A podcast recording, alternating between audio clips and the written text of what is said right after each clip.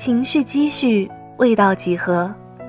青春是每个人人生中一道绚丽的光，迷茫中有着坚强，放肆中有着方向。我们愿用真情去探索你心灵的湖湾，让你在音乐里体会情感，在故事里体会感动。无论你昨夜多么泣不成声。第二天的城市依旧车水马龙。我们愿你三冬暖，愿你春不寒，更愿你走出这半生，归来仍是少年。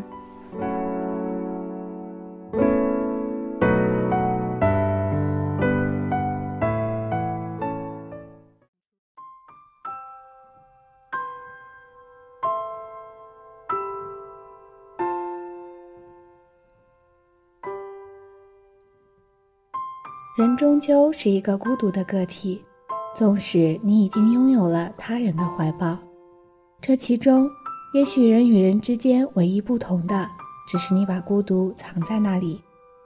大家好，这里是 FM 八五点一华海之声无线广播电台，欢迎收听本期的《星湖有约》。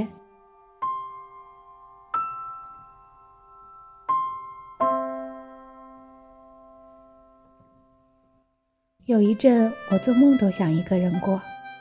我看了日本漫画家高木直子画的《一个人上东京》，觉得那种只身一人在大城市打拼、自由追逐梦想的感觉特别棒。我也记得弗吉尼亚·沃尔夫的那句名言：“一个女人如果打算写小说的话，那她一定要有钱，还要有一间自己的房间。”你看。想当酷酷的独立时髦女郎，就必须要一个人过。大学毕业后，我工作稳定，从家里搬出来跟朋友合租。我终于有了一间自己的房间，就在三环边，房租才两千。我买了音箱，点了香薰蜡烛，种了多肉，养了猫，还学着做饭，都是电饭煲就能做出来的快手一人食。那阵，我积极在知乎上回答。一个人住如何提高生活质量这类问题，觉得自己特别充实、特别独立、特别开心。我终于过上酷酷的独立时髦女郎的生活啦。有天我在客厅，边吃外卖边上 B 站看日剧。前几年大火的《失恋巧克力之人》，松本润认真做巧克力时的逆光侧脸，好酥啊！我只顾舔屏。不慎咬到一口老姜，辛辣口感直逼天灵盖，给我整个口腔造成了致命打击。我正辣得龇牙咧嘴，一个英俊的男孩子突然进门，拎着一盒马卡龙，那是我室友的男朋友。他进了他的房间，里面很快传来了音乐和欢笑声。我默默回了房间，戴上耳机，听了一首张楚的。孤独的人是可耻的。为了摆脱孤独，我真的很努力。我不抽烟，讨厌烟味，但为了跟同事们打成一片，每天都跟着大部队去楼下的吸烟处。他们吞云吐雾，我在一边啃冰棍，画面特别违和。我也下了好多社交软件，聊天基本都是吃了吗？在干嘛？你多大？照片是你吗？怎么还不睡啊？发个自拍给我看看。你在哪里上班？有男朋友吗？有空一起出来玩。这么尬的对话，我聊到一半就把软件卸载了。去年冬天，我那个特别浪的前男友回国，约我去夜店玩。我觉得可以，每个寂寞的灵魂都该去夜店狂舞。我现在非常的社会。再也不是土鳖的女大学生了，我穿着羽绒服、毛衣和雪地靴直奔工体。到了夜店，我远远看到前男友的卡座里一堆露胸姑娘，每个女孩的腰际线都比我高。我灰溜溜的跑路，假装自己根本不记得这次约会。每次我努力不想让自己一个人的时候，都觉得还是只有一个人。我去问了一堆同事和朋友，你们最孤独的时候都会做什么奇怪的事情？坐一整天北京地铁二号线还是十号线？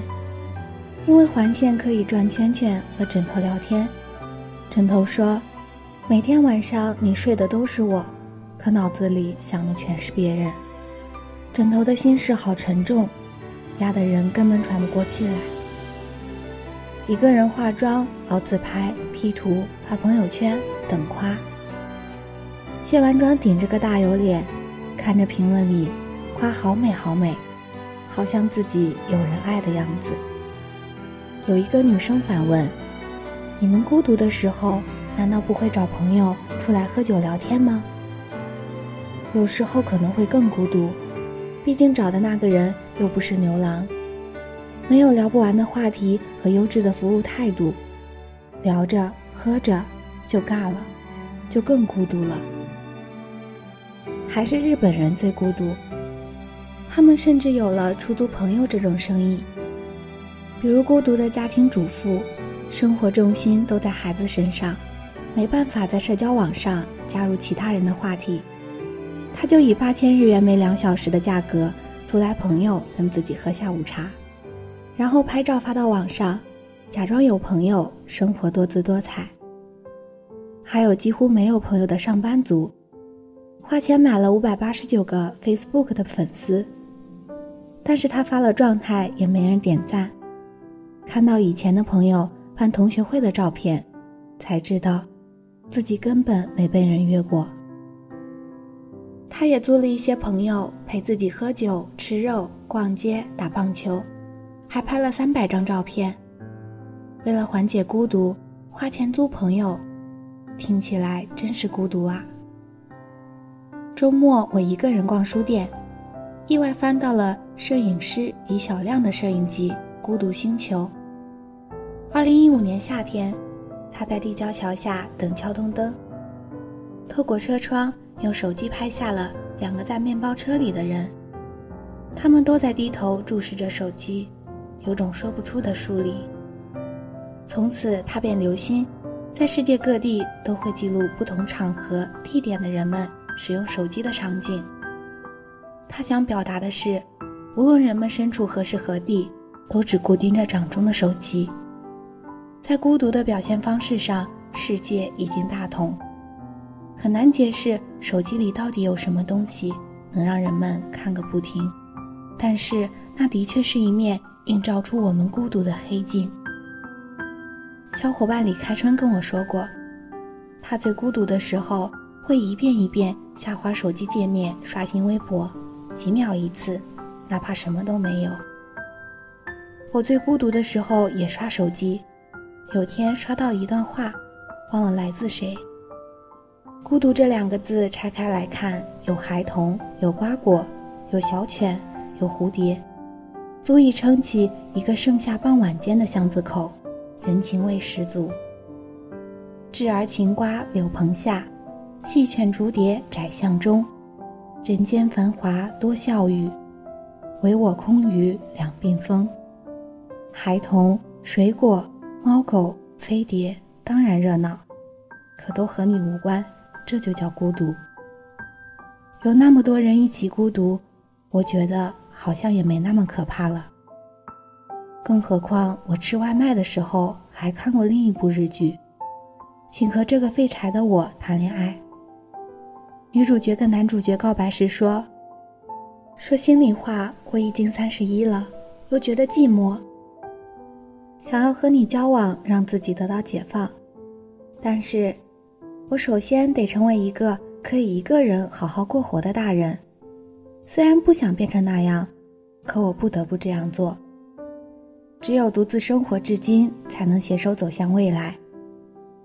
相互独立又相互依赖的，才是爱。”我想，每一个酷酷独立的时髦女郎，都会碰到可以与她携手走向未来的人。在那之前，先一个人好好过吧。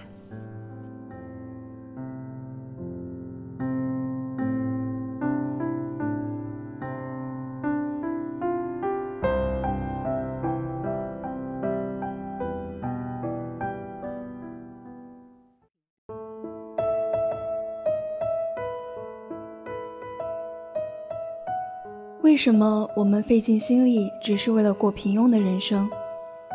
进入七月以后，就开始一直忙，大喘气都没时间。每天起来，先想好一天需要做的事，在心中安排好，就逐一清算。所有都忙完以后，一定是深夜了。躺在床上失眠的这段时间，居然成了一天中最让人留恋的光阴。我终于和神经衰弱和平共处了，习惯了就好了。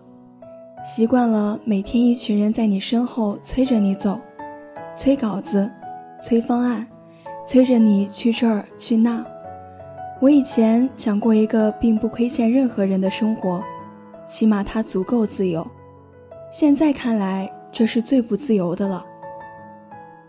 一个月前，在电视台录节目的时候，被主持人问到：“还会用博客吗？”我说用，但和以前不一样了。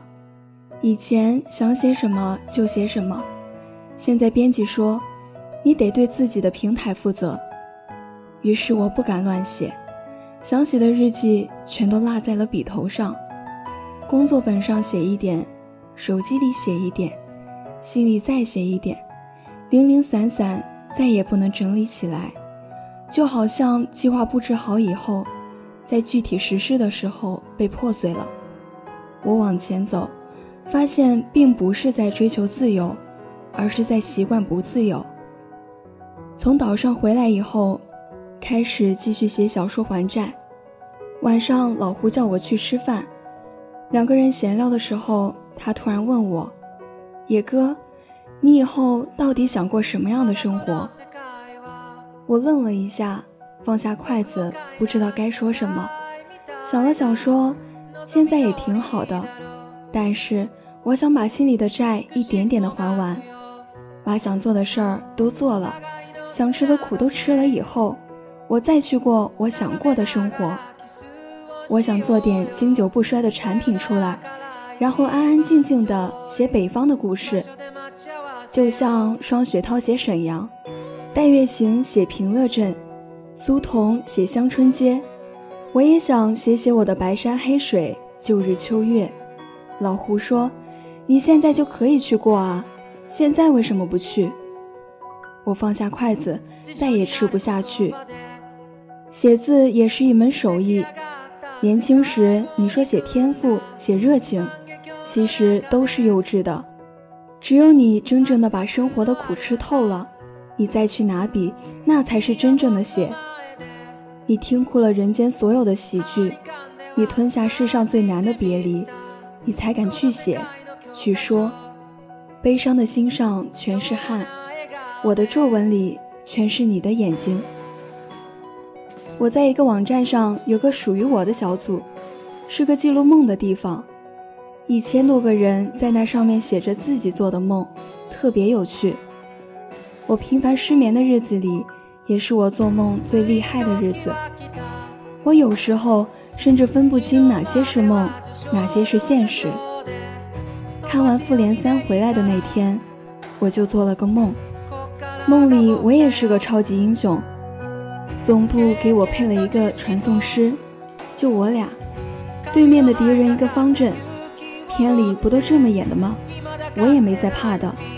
传送师说我能召唤一个神兽，我想想就有点小激动，赶紧的吧，招来看看。传送师咔咔做法，对面敌人方阵旁边的天上开了一个小窟窿，掉下了一只小母鸡，还是那种家养的小笨鸡，不吃饲料，纯散养，味美鲜嫩。敌人方阵大乱，集体追击，随即烹饪。我看看传送师，就这神兽。传送师极其淡定，大吉大利，今晚吃鸡。敌人吃完了，看着我和传送师，好像在说：“还有吗？真得寸进尺，别废话了，来吧。”然后他们就冲过来了，越来越近。虽然有点不好意思，但我确实第一次当英雄，不太熟练。我有些含蓄。低声问我的传送师：“那什么，我的特异功能是啥啊？”传送师看看我，用下巴指了指敌人那边说：“就是那只鸡呀！眼看着敌人就要上来了，在我梦里还能让他们欺负了不成？于是我果断醒来制止了他们。我还有个朋友，平时特别抠，可他自己还狡辩说：“我不是抠，我金牛座，我这叫理财。”有一次，他媳妇说想买辆车，可他俩上班步行才五分钟。买车纯用来兜风，他又觉得可惜。后来两人闹了别扭。晚上我朋友睡觉做梦，梦里他媳妇儿偷了一辆坦克，开到家楼下，气势汹汹的炫耀，好像为了报复他的小气。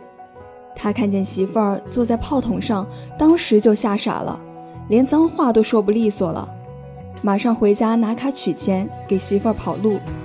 梦里，他一边取钱一边想，去哪个国家好？泰国近点也适合居住，马来也不错。他把钱全都取出来了，出了银行，看见媳妇儿开坦克准备跑，好像警察就要来了。他拿着钱袋子追，却怎么追都追不上。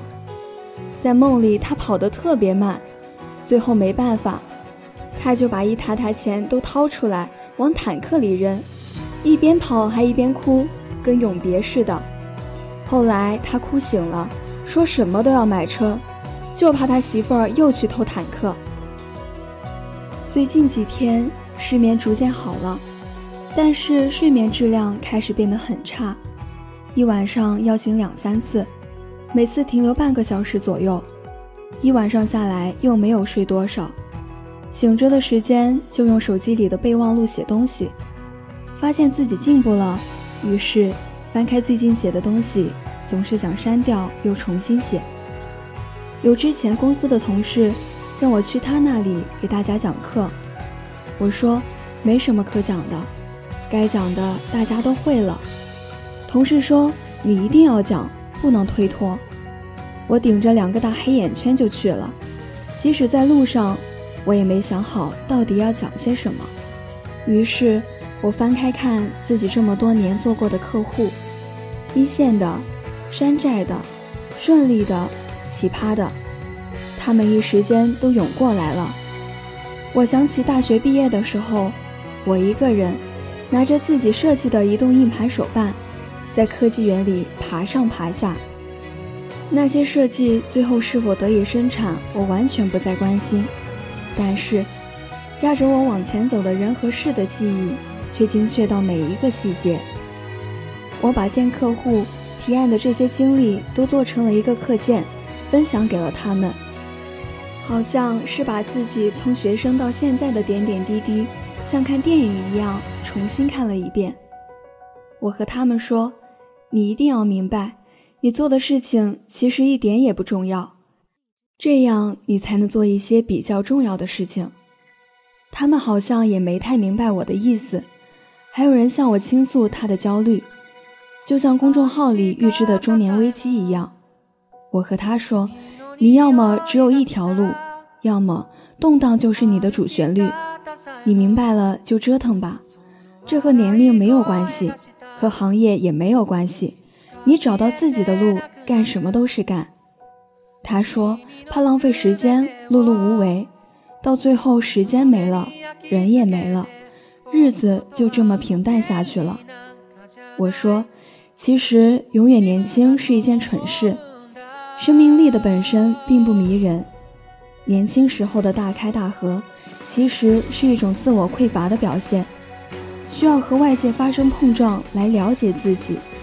年轻很好，但有些事。”年轻时候是不知道的，有些书在年轻时也是看不懂的。我很羡慕年轻，但我没觉得年纪大了有多惨。很多人惧怕衰老，是因为不能接受自己的平庸。我身边凡是找到需要一生打磨手艺的朋友，他们都挺期待自己的成熟。他得到这个答案以后，显然有些激动，好像他已经找到了那件手艺。但我没有告诉他，即使你找到了，非常努力，也只是为了过上那种平淡甚至平庸的生活。平淡很真，但平淡最难。希望你好梦，不再失眠。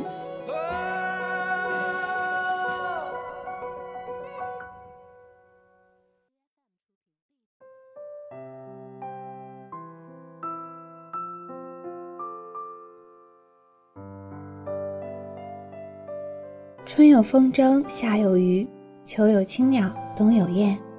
书信一来一往间，日子就这样过去了。嗨，你好，这里是见字如面。本期的见字如面写的是一九七九年顾城写给谢烨的，这是开始而不是告别。那是件多么偶然的事！我刚走出屋子，风就把门关上了，门是撞锁。我没带钥匙进不去，我忽然生起气来，对整个上海都愤怒。我去找父亲，对他说：“我要走，马上就走回北京。”父亲气也不小，说：“你走吧。”买票的时候，我并没有看见你。按理说，我们应该离得很近，因为我们的座位紧挨着。火车开动的时候，我看见你了吗？我和别人说话，好像在回避一个空间，一片清凉的树。到南京站时，别人占了你的座位，你没有说话，就站在我身边。我忽然变得奇怪起来，也许是想站起来，但站了站却又坐下了。我开始感到你颈后飘动的细微的头发。我拿出画画的笔，画了老人和孩子。坐在我对面、满脸晦气的化工厂青年，我画了你身边每一个人，但却没有画你。我觉得你亮得耀眼，使我的目光无法停留。你对人笑，说上海话。我感到你身边的人全是你的亲人，你的妹妹、你的姥姥或者哥哥，我弄不清楚。晚上，所有的人都睡了。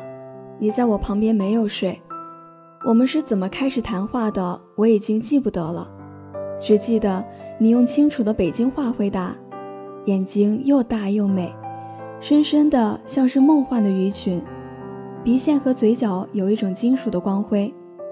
我不知道该说些什么，就给你念起了诗来，又说起电影，又说起遥远的小时候的事儿。你看着我，回答我。每走一步都有回声，我完全忘记了刚刚几个小时之前我们还很陌生，甚至连一个礼貌的招呼都不能打，现在却能听着你的声音，穿过薄薄的世界走进你的身影。你的目光走着，却又不断回到此刻，我还在看你颈后的最淡的头发。火车走着，进入早晨。太阳在海河上明晃晃地升起来，我好像惊醒了。我站着，我知道此刻正在失去。再过一会儿，你将成为永生的幻觉。你还在笑，我对你愤怒了起来。我知道世界上有一个你活着，生长着比我更真实。我掏出纸片，写下我的住址。车到站了，你慢慢收拾行李。人向两边走去，我把地址给你，就下了火车。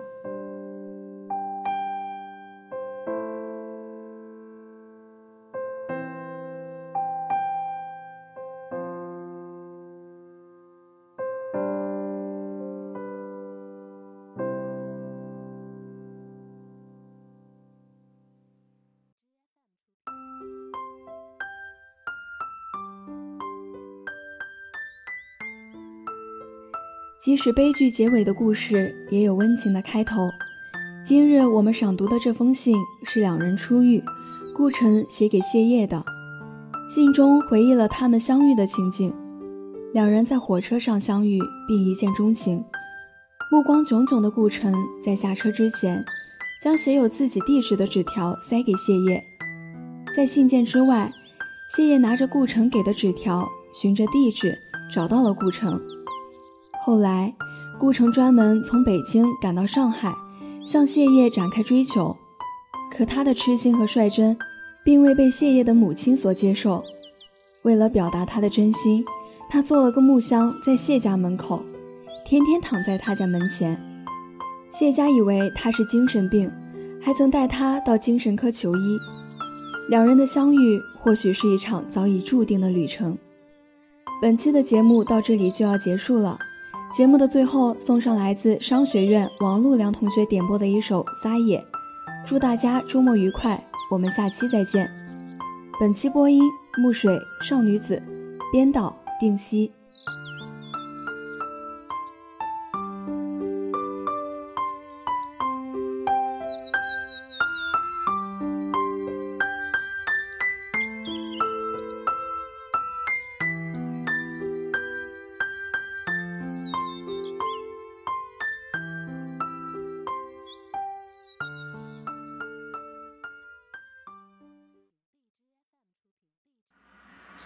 我一脚踏空，我就要飞起来了。我向上是迷茫，我向下听见你说这世界